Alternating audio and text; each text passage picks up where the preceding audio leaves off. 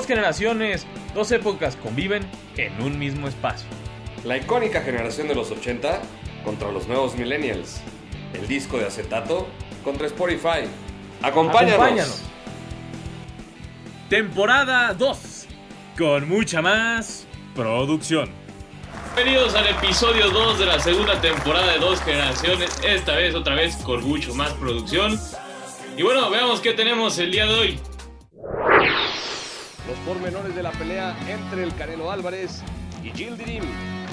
Todo lo acontecido en el Elimination Chamber de la WWE, la jornada 7 de la Liga MX. En un día en la memoria, recordaremos la pelea entre Julio César Chávez y Héctor el Macho Camacho. Y tendremos la visita de Drew McIntyre en el X-Ray. Todo eso y mucho más en dos generaciones. Mis queridos amigos de dos generaciones, hoy un saludo especial a toda la comunidad de Acapulco, claro que sí, yo soy Justo Ávila, esto es 2G y vamos a presentar una nueva sección, los, invito a que conozcan el tiro de compas. Esto no es un análisis de boxeo. Vamos a ver un tiro, vamos a ver una pelea. Esto es una plática entre cuates, entre amigos, entre compas. Vamos a ver un tiro de compas. Y bueno, sí, como decías, presentando una nueva sección, este es el tiro de compas, nos vamos a agarrar, nos vamos a, nos vamos a golpear, pero con palabras de boxeo, porque no somos analistas, nada más queremos hablar de boxeo, vaya. Es, es correcto, vamos a hacer un, eh, una plática hablando de la pelea del Canelo contra Jill Dirim. Eh, vamos a tener invitados de lujo, compas, tal cual, y bueno, a- eh, acompañados de una bebida espirituosa, de una bebida indulzante, no piensen mal, por favor. Ya si de repente nos ven demasiado acalorados, no es por, no es por la bebida, sino es por la plática de boxeo, y va a haber polémica, porque hay algunos que atacan a tu, a tu campeón, el Canelo, ¿Quién ataca a otros que estamos 50 y 50, y tú que, que, lo- que lo defiendes a, a ultranza al gran Canelo Álvarez. Sí, hay una gran explicación de por qué yo defiendo tanto el Canelo. Primero, porque yo soy un amante de la defensa. Como lo he dicho varias veces, yo adoro la defensiva. Soy un defensa libre, así dejémoslo. Yo, yo, yo, yo prefiero la defensa y como dije, ¿para qué quiero que golpeen a mi Canelo, papá? Así te lo dejo. Si gana tantos millones, ¿para qué quiere que lo golpeen? O sea, el boxeo se trata de, de- de defender y atacar. ¿Para qué? Si no es Margarito, así te lo dejo. El arte de defender se considera el boxeo. Bueno, mira, yo creo que el Canelo es un, un buen peleador. Aquí viene la disputa, ¿no? De, de que no es como el estilo propio del mexicano, de, de partirse la, la mandarina en gajos, como si estuviéramos en el barrio y me caigo y me levanto y te tiro, ¿no? Y aparte el carisma, no es un, no es un, eh, un, perdón, un peleador carismático como la gran mayoría de los mexicanos, su forma de ser, muy respetable, pero a veces por eso es, es esa, esa cuestión de, polémica en, la historia de este, de este boxeador. Y bueno, va a tener una, pelea que seguramente será cómoda, pero lo más interesante será analizar este, este tiro de compas. Seguro te vas a agarrar a, tiros con los dos invitados que vamos a tener, grandes carnales, por cierto. Ah, seguro, seguro, estos dos payasos que van, nos van a acompañar esta semana. Pero bueno, también hay que recordar, es una defensa obligatoria. CMB lo obligó. O sea, no es como que él haya dicho, yo quiero este güey. El CMB fue el que dijo, tienes estos dos, tú elige uno de estos dos. Y pues ya, pues dijo, pues ya qué, pues este güey. Y fácil, por eso, por eso se da esta, esta pelea, ¿no? No es algo que el Canelo haya dicho, ah, quiero luchar contra él. Es una defensa obligatoria que tiene que cumplir y la va a cumplir cabalmente como siempre. pues sí, seguramente. Pero mira, hablando de campeones, hablando de mexicanos, hablando de defensas, los invito a ti, mi querido Alex, y a toda nuestra audiencia ya más amplia, a, este, a esta sección ya gustada, un día en la memoria, y les voy a presentar una gran pelea que se llevó a cabo en septiembre de 1992 entre el gran campeón Julio César Chávez y Héctor el Macho Camacho defendiendo a Puerto Rico. Vamos a verla. Escuchemos a tu campeón. La rivalidad boxística entre México y Puerto Rico es una de las más bravas del deporte, pero su punto álgido lo alcanzó aquel septiembre de 1992, cuando Julio César Chávez defendió su corona como campeón de peso superligero del Consejo Mundial de Box ante el excéntrico Héctor Macho Camacho. El boricua calentó el combate ante el mexicano, haciendo gala de su lengua y amenazándolo de que lo iba a noquear. Antes, Camacho había vencido a tres púgiles aztecas, mientras que Chávez a cinco caribeños. Así El 14 de septiembre de 1992, en el Thomas and Mack Center de Las Vegas, 19.000 asistentes presenciaron una espectacular pelea. El César buscó a su rival desde el inicio, mismo que buscaba correr y con artimañas desesperarlo, situación que no resultó. Julio dominó el combate y cayó con golpes los insultos del oriundo de Bayamón, quien a pesar de aguantar de pie los 12 asaltos, recibió la paliza de su vida. Finalmente, las tarjetas le dieron la victoria al exponente azteca por 119-110, 120-107 y 117-110. Era el momento de Chávez, el mejor momento del César, cuando México y el mundo del boxeo se rendían ante él.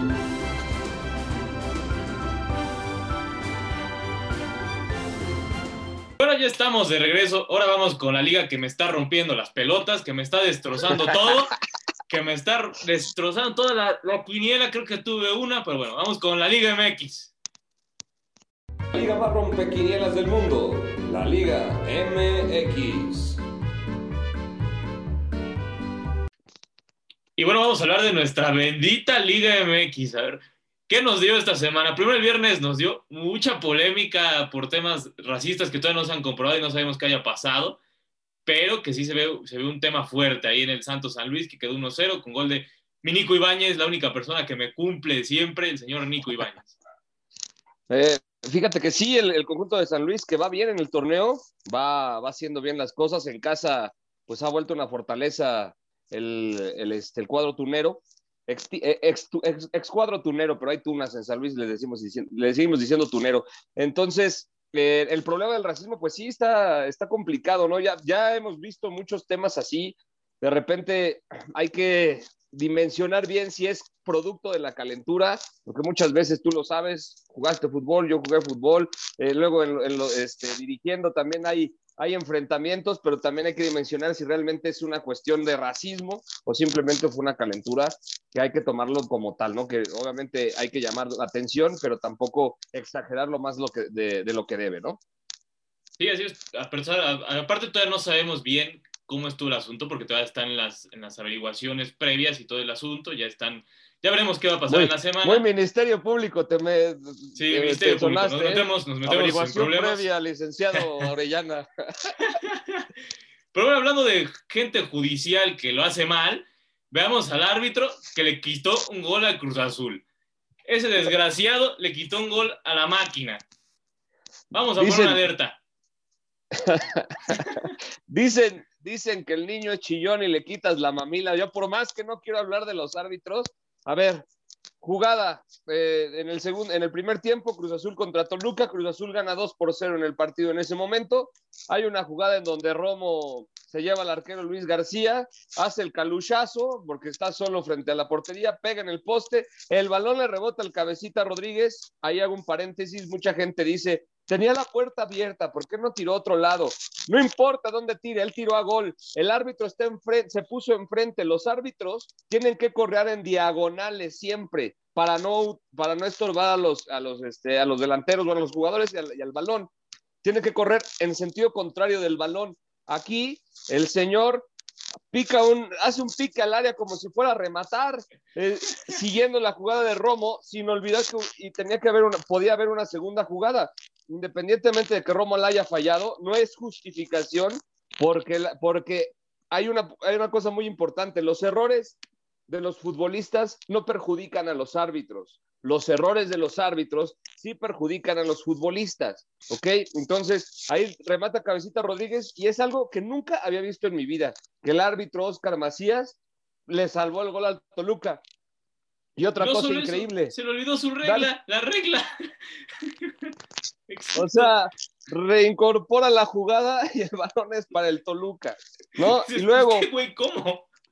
Y luego, para, para, redondear el tema del arbitraje, luego con el Fernando Guerrero, el, can, el, cantante en el partido contra, de Atlas contra América, un penal in, eh, totalmente inventado. Ya ahora hablaremos ahorita de la, de la, del cobro del penal del América, pero está mal eh, cobrado el penal. Quiero ver si el, eh, el dirigente de los árbitros, el señor Arturo Bricio, los vuelve a defender. Señor Bricio, cuando usted era comentarista de arbitraje, usted siempre criticaba a los árbitros, siempre decía lo mal que estaban. Ahora que está al frente, ay, ahora sí, hay que apapachar a los señores nazarenos. No, señor, hay que ser igual, hay que, hay que sancionar cuando se debe de sancionar. Pero bueno, espero que me hagan caso, mi querido Alex. Pero bueno, si decías del cobro de la América, un cobro muy controversial en redes, a algunos les gustó, a otros no. Y a mí, si, si fuera, si hubiera sido legal, pero yo no, no, estoy, no estoy seguro, tengo que ver la jugada otra vez, varias repeticiones, pero todavía no estoy seguro si fue legal o no, pero se, se, vio, se vio bonito, pero yo no lo haría, eso sí fue una, una grosería para el Atlas. Sí, sí fue legal. Mira, fíjate, yo creo que se ve, sí, y bonito como tú lo puedes ver, pero yo creo que son, son cobros innecesarios, ¿no? Eh, sí, alguna vez lo hizo Messi, sí, alguna vez lo hizo Cruyff, eso no importa. Yo de todas maneras creo que, es innecesario hacer eso, es eh, exactamente arriesgar una situación de gol para, para, tu equipo y también creo que sí es una cuestión de burla para, para el rival, ¿no? en gusto se rompen géneros, ya lo decíamos con cuestión del Canelo, lo repito aquí también, sí, yo creo que, es innecesario ese tipo de cosas, ese tipo de cobros, pero bueno, al América le salió y seguramente los americanistas estarán contentos, pero en fin, pero pues a ver, también el detalle este de, que les pueden ganar el partido por default en esta bendita liga, que todo pasa, caray. Ay, esta bendita liga, pero bueno, vamos a algo más estético, así te lo dejo, vamos a algo más estético. El día de hoy tenemos en X-Ray al señor Drew McIntyre, para que veamos toda su carrera hasta el día de hoy, en el que perdió el título, cabe aclarar que cuando se grabó el X-Ray todavía era campeón. Entonces, si nos quieren inventar la madre, todavía era campeón en ese momento. Personajazo. Esto es el X-Ray de 2G, donde las estadísticas te desnudan. Drew McIntyre es el actual campeón de la WWE, pero ha tenido una carrera llena de altibajos. Hoy, en X-Ray, hablaremos de la carrera y logros del psicópata escocés. Nacido en la comunidad escocesa Ayr en 1985 y de nombre real Andrew Galloway, comenzó su carrera luchística a los 15 años en Fulham, Inglaterra, junto con su posterior compañero de WWE, Sheamus. En 2007 llegaría a Florida Championship Wrestling, en el, en ese entonces sitio de desarrollo de talentos de la WWE, donde sería el campeón mundial de peso completo de la marca, hasta su debut en el roster principal en 2009 para la marca SmackDown, donde el mismísimo Vince McMahon lo nombraría como The Chosen One. El elegido en español, durante esta etapa capturó el campeonato intercontinental derrotando a John Morrison, pero desde ese entonces y hasta el 2012 permaneció en la media cartelera, lejos de los puestos de estelaristas que había presupuestado Vince y los gerentes de la compañía. Desde ese entonces hizo equipo con Heath Slater y Jinder Mahal en el infame 3MB. En 2014 fue despedido por la compañía y comenzó su proceso en compañías independientes en el Reino Unido y en Impact Wrestling, donde comenzó un camino de redención. Con un nuevo físico implacable y mejorando aspectos en el cuadrilátero, regresaría en 2017 a la WWE, esta vez para la marca NXT, donde capturaría un nuevo campeonato mundial. De ahí en adelante, comenzaría un ascenso meteórico que culminaría en 2020, con dos eventos claves, su victoria en el Royal Rumble y después derrotó a Brock Lesnar por el campeonato mundial de WWE en WrestleMania 36. Desde ese entonces ha sido dos veces campeón mundial de WWE y se ha establecido como estelarista. ¿Podrá mantenerse en la cima?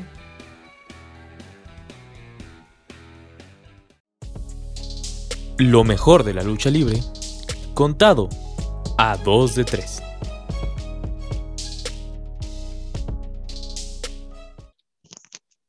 Luego de hablar del hombre más estético del mundo, el señor Drew McIntyre, Ahora vamos a hablar de lo que pasó en la Elimination Chamber. Primero comenzamos con algo que me rompió el corazón, que fue que el señor Cesaro no ganó en la Elimination Chamber de SmackDown para enfrentar al campeón universal de la marca, que lo ganó el señor Daniel Bryan, el hombre que le hace así, yes, yes, yes. Pero bueno, Cesaro, me rompió el corazón que no haya ganado Cesaro. Eh, todo un personajazo ese muchacho, eh, que de ahí, este, con una truza tipo, este, comercial de, ropa interior para hombres, pero impresionante este muchacho. Al último me lo sorprenden y después ven eh, el campeón este Roman Reigns, que es, digamos, un, un, tipazo, un tipo de dos metros increíble y por ahí anda, le andaban este, arreglando la, la chamba, ¿eh? Pero ya tenemos la primera lucha de WrestleMania, ya se cerró, el que seguramente va a ser el evento estelar Edge contra Roman Reigns, el, premio, el primo de la Roca, va a estar en un evento estelar otra vez. frente a mi Edge, mi queridísimo Edge, va a estar en el Oye, evento este- estelar. Este Edge, que es un personajazo, tiene ya cuántos años en la WWE Ya tiene y, y bastante, ya se ve un poquito cansado el muchacho, pero todavía tiene, tiene con qué. Y bueno, acaba de ganar el Royal Rumble hace apenas unas, un mes, no unas semanas. Y hace poquito, el- mi señor Edge, tal y como yo lo predije esa vez que hicimos el X-Ray antes del Royal Rumble, yo dije que Edge iba a ganar el Royal Rumble y ahí se dio. Para que, para que tengan más en cuenta las apuestas que hago. No me hagan caso en Liga MX, pero las demás me pueden hacer mucho caso. Oye, ¿y qué me dices de esta pelea por el campeón de los Estados Unidos de América, donde destronan a Bobby Lashley, este imponente luchador de raza negra? Sí, así es el señor Lashley de, de Hurt Business, como se llama, su stable. Fue derrotado por mi señor Matt Riddle, el hombre que fuma más que otra cosa, ¿eh? Mi Riddle, mi bro, Ese el bro un- original. Es un loco excéntrico, ese cuate parece que lo sacaron de ahí de Guardianes de la Bahía, región 4, ¿quién sabe de dónde llegó? Está loco ese tipo, pero bueno, un personajazo y hizo de las suyas y primero descontó a John Morrison y luego a, a este, al mismísimo Lashley. Sí, mi Matt Riddle, otro de mis caballitos de batalla, uno de los que más me gusta, al fin consiguió el campeonato de los Estados Unidos. Desde NXT este muchacho me ha gustado bastante y ahora verlo en el roster principal y ganar su primer campeonato. Puedo decir, solté la de cocodrilo un poco cuando lo vi con el campeonato aquí. No, pues muy bien, mi querido Alex. Y bueno, siguiente comentario. Pido, este, antes que nada, una gran disculpa a mi señora esposa, que seguramente está viendo este programa, pero me tengo que confesar, un, fan auténtico de la señorita Sasha Banks. Qué, increíble luchadora, ¿eh? Bárbara, bárbara mujer. Aparte de, de todo lo que sabemos que es hermosa la señorita Sasha Banks, es una luchadora impresionante, ¿eh? Qué técnica saca. Creo que es de las que tiene el arsenal más completo y destrona, y casi destronan las campeonas, ¿eh? Casi ya la señorita Naya Jax, esa, uy, una destruct- destructora, literal. La señorita Naya No, bueno. Baszler. Es que esa señorita a ti y a mí nos hace papilla, pero con los ojos cerrados. Es impresionante el físico que tiene y la fuerza que tiene. Y bueno, con su compañera que parecen prácticamente unas asesinas del ring contra, contra dos divas un poquito, entre comillas, más, más delicadas, más estéticas, ¿no? Pero bueno, realmente eh, la lucha fue buena y, y- y ganaron las, las malas, las, la- las rudas, por digámoslo así. Sí, así es. Y bueno, vamos al evento estelar, el evento estelar, la cámara de eliminación de Raw, donde otra vez el hombre estético, el señor McIntyre, había ganado, pero luego ya, después contaremos qué pasó. Pero hablemos del combate, fue un muy buen combate, a mí me gustó bastante, a pesar de que Randy Orton, que creo que estuvo ahí de vacaciones un ratito. No, de entrada que hablas de. ahorita que hablas de McIntyre, impresionante su presentación, ¿no? Que Realmente lo hace, lo hace igual, muy, muy estético, como tú lo dices. Y bueno, me hace recordar a un personaje del Señor de los Anillos, al buen Aragorn, parece nada más que este escocés, amigo de Simus, que, que ahí anduvo, que fue el último en salir. Y con lo que dices de Randy Orton, ya se le ve cansado al asesino de leyendas, ¿no? Pero bueno, eh, la fue el primero en salir. El que me sorprendió, que, bueno, siempre, siempre ha sido un loco, siempre el, el hombre peligro, cuántas lesiones ha tenido. Jeff Hardy, impresionante la manera de, de luchar hasta casi el último, estando como en sus mejores épocas, ya muy lastimado, ya muy lesionado, pero dio batalla. El que sí se me hace un payaso es el eh, AJ Styles, ¿eh? ese tipo realmente sí es un payaso, ¿eh? de veras que yo no sé qué está haciendo ahí, nada más le falta la peluca y la nariz, por favor. No, por favor, tranquilito con mi AJ Styles, uno de los mejores luchadores del planeta, así te lo dejo. Mi AJ ¡Ah, Styles, por Dios! un hombre, un hombre Dios. con arsenal, arsenal de verdad. Un arsenal de verdad, eso es lo que maneja AJ Styles.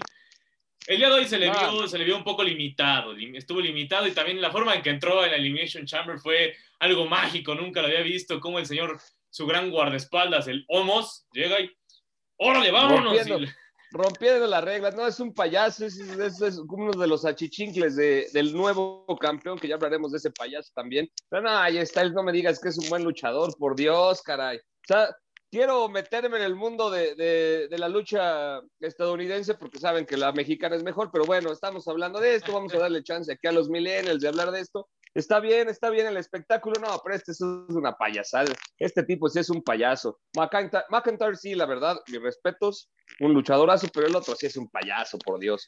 Y, anda, y si se andaba saliendo con la suya, tal vez. Sí, yo dije, ya ganó, ya ganó, y de repente el señor Drew le mete esa Claymore impresionante cuando lleva a volar para el Phenomenal Punch.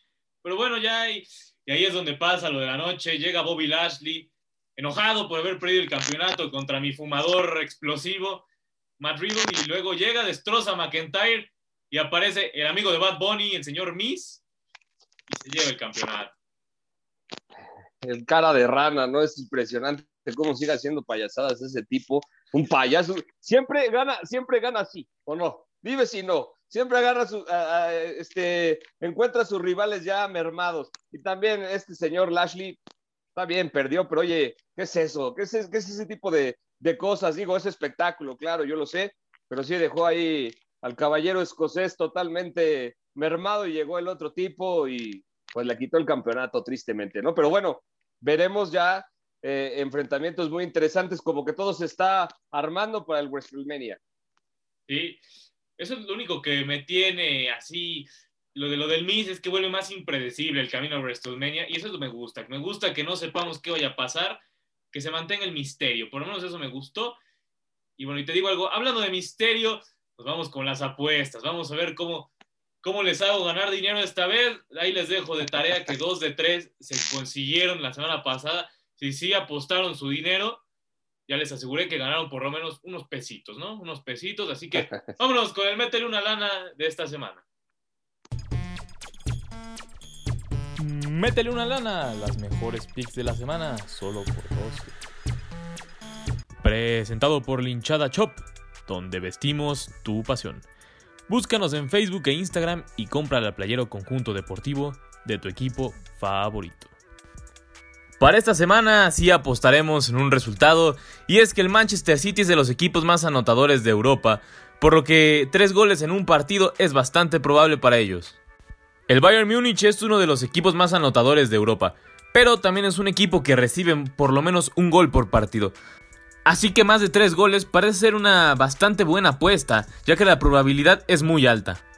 Ahora vámonos a la NBA y es que hay un momio muy cambiante y que puede tener unas repercusiones muy grandes. Ese es el de Brooklyn y Orlando.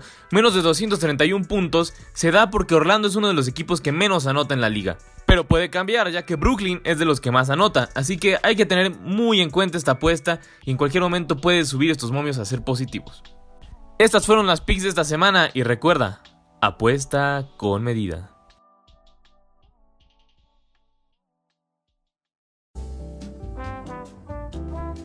El terror de Pepi Mourinho. Esto es El Profe de Sillón. Bueno, ya regresamos y viene mi sección favorita, déjame decirte, en la sección que disfruto más porque nos llega cada joyita y esta semana no va a ser la excepción. Dijo, sí, cuando leí uno de estos, puedo decir que literalmente me cagué de risa. Así lo puedo describir, me cagué de risa no entendí qué quiso decir este compañero. Pero bueno, que quede, claro, que quede claro para nuestros este, radio escuchas, podcast escuchas, este, los que nos ven en YouTube y en todos lados, que, son sorpresas que Alex me da a mí. O sea, yo no, yo no las conozco. ¿eh? Son, son joyitas que me va buscando mi querido amigo y que me las presenta el día de hoy. A ver, mira, así, así te dejo la primera. No mames, ¿cómo hinchan los huevos con el vaca? No entiendo cómo lo siguen poniendo de defensa central. ¿Qué no ven que la media no sirve para nada? Por eso no gana nada, bola de mediocre. No sé qué quiso decir. Explícame. ¿Están hablando, ¿Están hablando de Rafael Vaca? Sí. Oye, ¿es defensa central? Obviamente no. No es defensa central, es medio de contención. No jugó de defensa central. Ahora, explico, muchas veces para defender, hay muchas veces que el medio de contención se mete entre los centrales o está delantito de los centrales para defender y contrarrestar los ataques del equipo contrario. Pero Rafa Vaca no juega de defensa central, es medio de contención clavado, nato, es un medio de contención tal cual, que obviamente hace funciones defensivas y a lo mejor de, repente, repito, se mete entre los centrales por lo que es su posición, pero no es central, mi querido amigo, es Rafa Vaca, es totalmente este, un medio de contención. Y aparte otra cosa, ¿por qué tanto coraje? Cruz Azul va bien. Cruz Azul está, está empezando bien, tiene cinco triunfos con técnico nuevo, con siete jornadas. Digo, sabemos que es la, la, historia de siempre, veremos ya qué pasa en la, en la, fase final y en la liguilla, que es donde tienen que dar el golpe de autoridad, pero ahorita va bien el Cruz Azul. Va de líder, bueno, perdón, de sublíder atrás de América. Y bueno, aquí vamos con un amigo del Toluca que estuvo, está muy enojado, que tiene muchos problemas con el señor Baeza. Puso, ¿quién es ese Baeza y por qué no me está haciendo el desayuno? Y más importante, ¿qué coño está haciendo delantero? Solíamos tener a Cardoso. Oye, mi querido Alex, perdóname, pero no entendí nada. O sea, ¿a qué, ¿a qué se refiere con el desayuno? ¿Qué tiene que ver Cardoso aquí? O sea, no entiendo. No entiendo, mi querido Alex, explícame. Yo tampoco entendí, este profesor se volvió loco, o sea, se quiso arreglar un lado en el equipo que no hay, no hay ni por qué arreglarle. Creo que no, Baez es medio, no sé qué quería hacer con esto. Cardoso salió de la nada, sí, porque sí. Aparte, te, te, voy a decir una cosa, el Toluca es verdad, pierde contra Cruz Azul, pero bueno, la verdad es que el, el, está jugando muy bien y aparte traen en este momento al que está de líder de goleo, a Canelo, que lleva siete goles, la delantera está perfecta, están jugando bien, Michael Estrada también está haciendo bien las cosas, Triverio cuando entra de cambio también juega bien, pero de repente hay, hay, que ver también el fútbol un poquito más tranquilos, ¿no? O sea, hay que apasionarse, pero no confundamos las posiciones, exactamente. Baeza no es delantero y no, y no tiene que hacer nada ahí, ¿no? A, lo mejor, lo que repito otra vez, muchas veces, conforme son los movimientos de, del campo, muchas veces un defensa puede aparecer adelante, un mediocampista de contención, como decíamos, de vaca, puede irse atrás a cubrir con la, la zona de los defensas, pero no quiere decir que esté jugando ahí. Si aparece en esas zonas del campo, son recorridos naturales que su posición los merece, pero nada más, no es que estén jugando otra posición. Este muchacho quiere hasta que le haga el desayuno, imagínate. no entendí. Bueno, sus, sus tlayudas o sus quesadillas con chorizo verde de Toluca. Pero bueno, vámonos con un matemático. Así te lo dejo, un matemático okay. del fútbol. Matemático. Un de América. Ah, un Pitágoras. Mira, nos puso, yo jugaría 2-4-5 y nos dio la formación, nos dio la alineación. Con Bruno, coma, Valdés y Cáceres, Laines, Naveda, Fidalgo, Fuentes, Giovanni, Henry y Viñas. Y luego remató con así de fácil. Quiero pensar que mi amigo está bromeando. Quiero pensar que, no es en serio. O sea, esas alineaciones de que, bueno, cancelan exactamente son de los años 50, años 30, de, que, eran precisamente tres, tres defensas eh, un poquito menos eh, medios y muchos delanteros, ¿no? Pero no, es, es una... de los dos defensas. Y aparte, súmanos. Y no sumar, no hay portero, que dijo que no quería portero, que no lo necesita, que adiós. que el portero no, no que bueno. no le gusta, que él prefiere jugar 2, 4, 5. Y dijo, te remató dos, así de fácil. 2, 4, 5, o sea, sin arquero. Memo Ochoa a la banca y dejemos la portería abierta, ¿no? Bárbaro. No, fíjate que en este, en este sentido aprovecho para, para decirle a los amigos americanistas, van de primer lugar con un técnico nuevo, no están jugando mal, pero no están jugando bonito, están jugando feo y están jugando al, al resultado. Y así, y aún así, encuentran peros, nunca están conformes con, con, lo que les da. En primer lugar, con nuevo técnico, quieren que ya está, está agarrando bien la, las cosas del fútbol mexicano Solari y aún así críticas. Pero bueno, en fin, así es esto. Mis amigos de Sillón hoy sí me dejaron sin palabras, mi querido Ale. Me sorprendieron bastante, pero pues vamos a ver, vamos a seguir eh, con esta gustada sección y qué, qué, qué tendremos la siguiente semana, mi querido Ale. Sí, así es. Y bueno, para que nos divirtamos más esta semana, fíjate que este jueves, digo, bueno, esta vez este viernes, nos mudamos al viernes, esta vez, por única ocasión nos mudamos al viernes, porque tenemos dos invitados especiales. Dijimos, mejor lo hacemos en viernes, que se vea coctelero. Y tenemos a dos invitados especiales. Yo los definí como los Hardy Boys de, de los medios digitales, el señor Jorge Rubio y un personajazo, el señor Chicha, que divirtió, nos divirtió mucho esa plática con este par, este par de caballeros. ¿Qué nos puedes contar de esta plática?